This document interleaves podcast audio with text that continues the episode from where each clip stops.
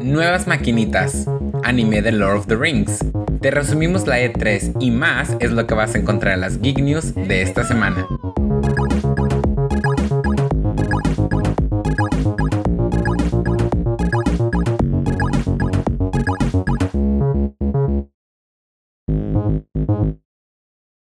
Antes de comenzar, te agradeceríamos que si te gusta este tipo de contenido, nos regales un like y lo compartas en tu plataforma favorita. Eso nos serviría mucho.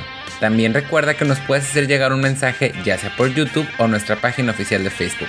Ya dicho eso, comencemos con las Geek News. Arcade One Up ha estado muy ocupado en la E3 mostrando las nuevas arcades que va a lanzar en estos años, y esta vez mostraron su nueva adquisición, la arcade de los X-Men. Este arcade también será para 4 jugadores y junto con nuestros amigos podremos volver a unir al equipo de los X-Men. De acuerdo con el basero oficial de Arcade One Up, se menciona lo siguiente. Con diseños de personajes sacados directamente del legendario piloto animado Pride of the X-Men, el juego de arcade X-Men 4-Player fue un gran éxito instantáneo en 1992, permitiendo a los jugadores el control de Cyclops, Wolverine, Colossus, Storm, Nightcrawler o Dazzler al enfrentarse a la hermandad de los mutantes malvados. El juego arcade de X-Men 4-Player está equipado con Live Wi-Fi y puedes abrirte camino a través de cada nivel con la ayuda de otros retrojugadores que juegan desde sus propios gabinetes. Como lo acaban de escuchar, estos arcades vendrán equipados con Wi-Fi para que puedas jugar con otros gamers alrededor del mundo. También dentro del juego veremos a personajes como Capitán América y los Vengadores. Puedes preordenar este arcade desde el 15 de julio de este año en la página oficial de Arcade One Up. Por el momento no se ha mostrado cuál será el precio, pero si tendrá el mismo costo que sus otros arcades para 4 jugadores, este rondará entre unos 499 y 599 dólares. Es igual a entre 10 mil y 12 mil pesos mexicanos. Warner Bros. está desarrollando una película anime del Señor de los Anillos y será titulada The Lord of the Rings, The War of Rohirrim. Esta nueva película se centrará en la guerra de Rohirrim, un personaje que se menciona en el apéndice de los libros, Hell Hammerhand, y la batalla legendaria que ayudó a darle forma a Middle-earth. Esta película ayudará a expandir el lore y las historias no contadas de la saga, ya que en el tiempo que estará ubicada esta historia serán 250 años antes de los hechos de la saga principal. Esta película será dirigida por Kenji Kamayama, quien dirigió Ghost in the Shell Standalone Complex, y la animación será realizada por Soul Entertainment. El casting de los personajes todavía no se ha llevado a cabo. Por otro lado, el equipo creativo de la trilogía The Lord of the Rings, tales como Peter Jackson y Frank Walsh, no estarán involucrados en este proyecto por lo cual no veremos los estilos característicos de estos creativos. Tal vez entren en esta nave en algún momento de la producción, pero más adelante. Sam Register, el presidente de Warner Bros. Animation, comentó lo siguiente. Esta será otra representación épica del mundo de Tolkien, que nunca se había contado. Nos sentimos honrados de asociarnos con gran parte del increíble talento detrás de ambas trilogías cinematográficas, junto con nuevos luminares creativas para contar esta nueva historia. Como pueden ver, todo el equipo creativo involucrado en la creación de este nuevo proyecto se encuentra muy feliz por poder dejar su marca creativa en esta historia tan mítica y amada por toda la comunidad geek alrededor del mundo. Otro detalle que nos emociona mucho es que será una película anime que se proyectará en cines. Con esto queremos decir que las grandes compañías están volteando a ver a este tipo de animación y notando que estas tienen un gran potencial para llegar a muchas masas. Los creadores del conjuro se unen con los de Saw para traernos una nueva franquicia basada en los brutales hechos de la mansión Lalaurie. Si no conoces la historia de la mansión Lalaurie, es actualmente un lugar que puedes visitar con una historia muy aterradora y brutal, y los directores tienen pensado grabar algunas escenas ahí. Esta mansión está maldita por los hechos de una de sus residentes, Madame Delphine Lalaurie, una socialite de New Orleans y una asesina serial que torturó y asesinó a muchos esclavos dentro de su casa en los años 1800. Entre las cosas que la asesina realizó a sus esclavos podemos destacar los siguientes. A sus esclavos los tenía completamente desnudos y encadenados a la pared, algunos con los ojos arrancados y sus uñas arrancadas de raíz. Otros tenían sus articulaciones completamente raspadas e infectadas, agujeros grandes en sus cuerpos de donde se habían arrancado grandes pedazos de carne. Muchos de ellos tenían sus labios cocidos y los intestinos al aire y amarrados alrededor de sus cinturas como si fueran un cinturón. Había agujeros en sus cráneos de donde un palo había sido utilizado para batir sus cerebros. Ella era una asesina despiadada y sin ningún tipo de remordimiento. Después de que se descubrieron sus crímenes, la población quemó toda su casa en 1834 y Madame Lalaurie escapó y nunca fue arrestada ni pagó por sus crímenes. Anteriormente, Lalaurie fue interpretada por la ganadora del Oscar a Mejor Actriz Katie Bates en la serie American Horror Story Coven. Las historias que piensan contar con estas películas van a cubrir múltiples historias, desde el origen de la mansión hasta el final de su siniestra dueña. Por el momento, sabemos que la primera película estará ubicada en el presente. Por nuestra parte, amamos las películas de terror, y si consiguen a una excelente actriz como lo fue Katie Bates en su papel para Coven, podemos decir que serán unas excelentes películas. The Book of Boba Fett explorará dónde fueron los cazadores cuando el Imperio atacó. Ya ha pasado algún tiempo sin tener noticias de la siguiente serie de Disney Plus, pero aquí te vamos a contar toda la información de lo que viene. Por el momento, solo se han liberado detalles de la historia, y se mencionó que esta nueva historia se centrará en la misma línea del tiempo que The Mandalorian. En una entrevista con Rotten Tomatoes, Temura Morrison reveló algunos detalles y destacamos los siguientes. No podemos decir demasiado, pero vamos a ver su pasado y dónde han estado desde el Imperio contraataca. Y ahora es el momento de retroceder en el tiempo, ver su viaje y descubrir más sobre él.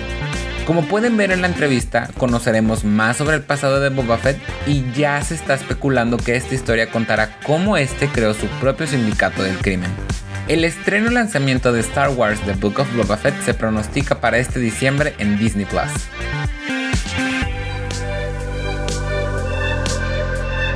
Y ahora te vamos a contar lo mejor de la E3 2021.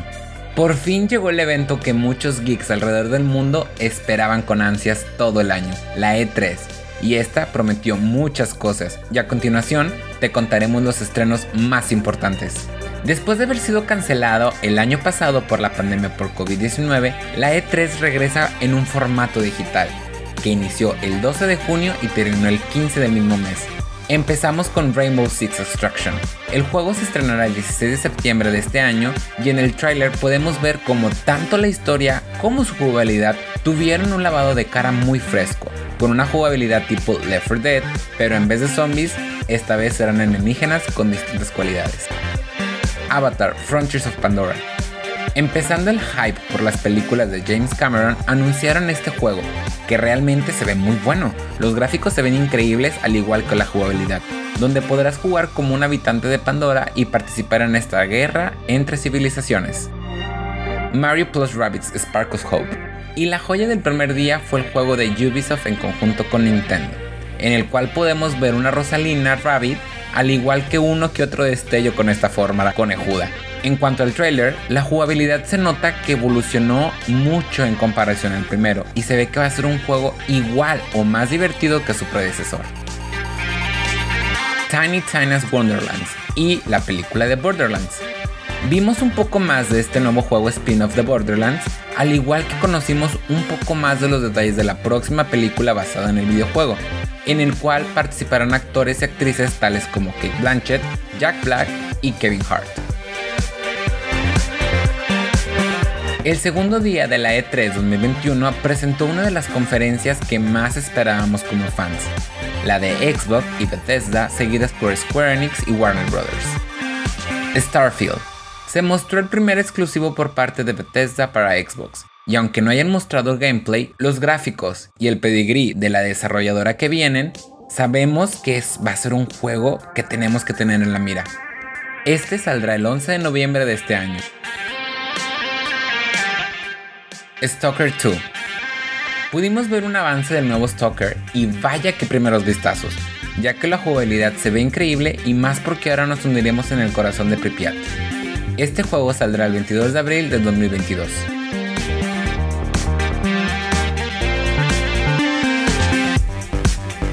The Outer Worlds 2. Otro anuncio que se mostró fue la secuela de The Outer Worlds, y esta será exclusiva para Xbox. y esto deja muchos fans preguntándose si será un exclusivo temporal o Xbox ya compró la franquicia, porque el primer juego fue uno excelente.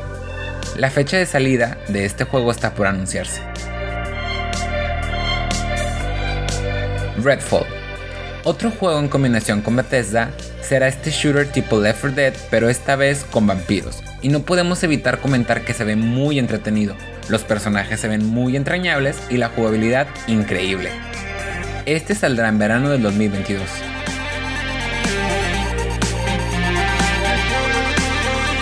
Marvel's Guardians of the Galaxy. Un juego que nadie sabía que necesitaba hasta que vimos este grandioso gameplay, donde seremos Star-Lord y con ayuda de nuestros compañeros estaremos en este juego tipo shooter, hack and slash, RPG, que se ve increíble. Se lanzará el 26 de octubre de este año.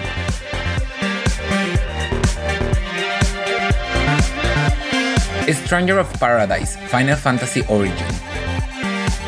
Todo era cierto, el Souls tipo Final Fantasy será real, y con este tráiler que se llevó la noche mostraron la verdad de cómo será este juego.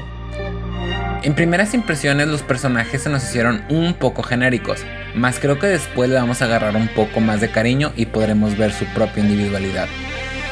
Más la jugabilidad y las gráficas se ven increíbles. La fecha de lanzamiento está por anunciarse, pero su salida se espera para el 2022. El tercer día de la E3 prometió mucho con los anuncios de Capcom y Razer, y no nos entregaron nada. Aquí te contamos cómo estuvo. Se confirmó un DLC para Resident Evil 8 Village. Esto era algo que ya esperábamos, y más conociendo a Capcom sabemos cómo manejan sus IPs, y ya sabemos que exprimen sus títulos hasta la última gota. Al parecer, en este nuevo DLC conoceremos más a fondo a los inquilinos de la mansión. La fecha de lanzamiento de este DLC está por anunciarse. Y para cerrar la conferencia y el día, Razer decidió sacar una máscara para que respires en 4K, 60 FPS, sin lag y Full HD. ¿Qué opinas de eso? El cuarto día de la E3 prometió emocionantes revelaciones por parte de Nintendo y Bandai Namco. Y vaya que no defraudaron. Para comenzar, Kazuya de Taken va a entrar a Smash. Con este anuncio le damos la bienvenida a futuros personajes de la franquicia de Taken a Super Smash Bros. Y el primer personaje que nos presentaron fue Kazuya, este mítico villano de la franquicia. Nuevo Metroid 2D, Metroid Dread. Nosotros consideramos este anuncio la joya del día y del evento. Una nueva historia de Metroid después de 19 años donde la franquicia se encontraba semi abandonada por la compañía. Y vaya cómo la van a revivir ya que aparte de ver a Samus con unos excelentes gráficos, agregaron nuevos elementos a su jugabilidad y se ve que será una historia que nadie se puede perder. Saldrá el 8 de octubre del 2021. The Legend of Zelda Breath of the Wild 2. Algo que estábamos esperando que anunciaran y vaya qué sorpresa nos dio ya que la secuela del tan querido Bredo se mostró y dejó a muchos con la boca abierta, ya que hasta mostraron un poco de su gameplay y por lo que vimos se puede notar que exprime la potencia del Switch al máximo.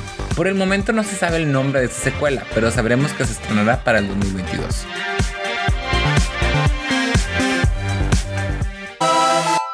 Y ahora estás informado. Recuerda que estas fueron las Geek News de la semana. También síguenos en todas nuestras redes sociales como arroba Geek MX para que veas las noticias más recientes.